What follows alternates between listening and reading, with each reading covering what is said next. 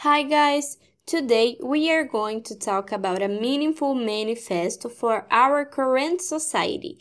It's called Not Him or Manifesto of Women Against Bolsonaro, being an expression of the voices of more than 3 million Brazilian women that fight against the dictator character enacting disagreement with the prejudiced ideas propagated by the president.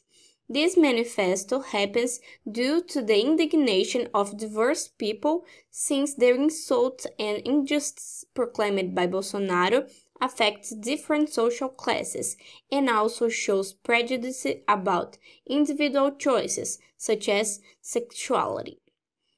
The social context that we can observe very, very clearly is related to some sites by the president. Jair Bolsonaro despises black indigenous, and homosexual people, and everyone who fights for women's rights. Besides, he says his own daughter was the result of a moment of weakness, and he claims beating up boys can prevent them becoming gay. This manifesto showed a certain set of ideals that are common among different people and brought them together for a cause, broadening the voice of this group in a political and social way. In a way, there was also a great polarization in politics between supporters of the president and the opposition, of which this manifesto is part. Ladies and gentlemen, this episode is over. Thank you all for your attention and see you in the next episode.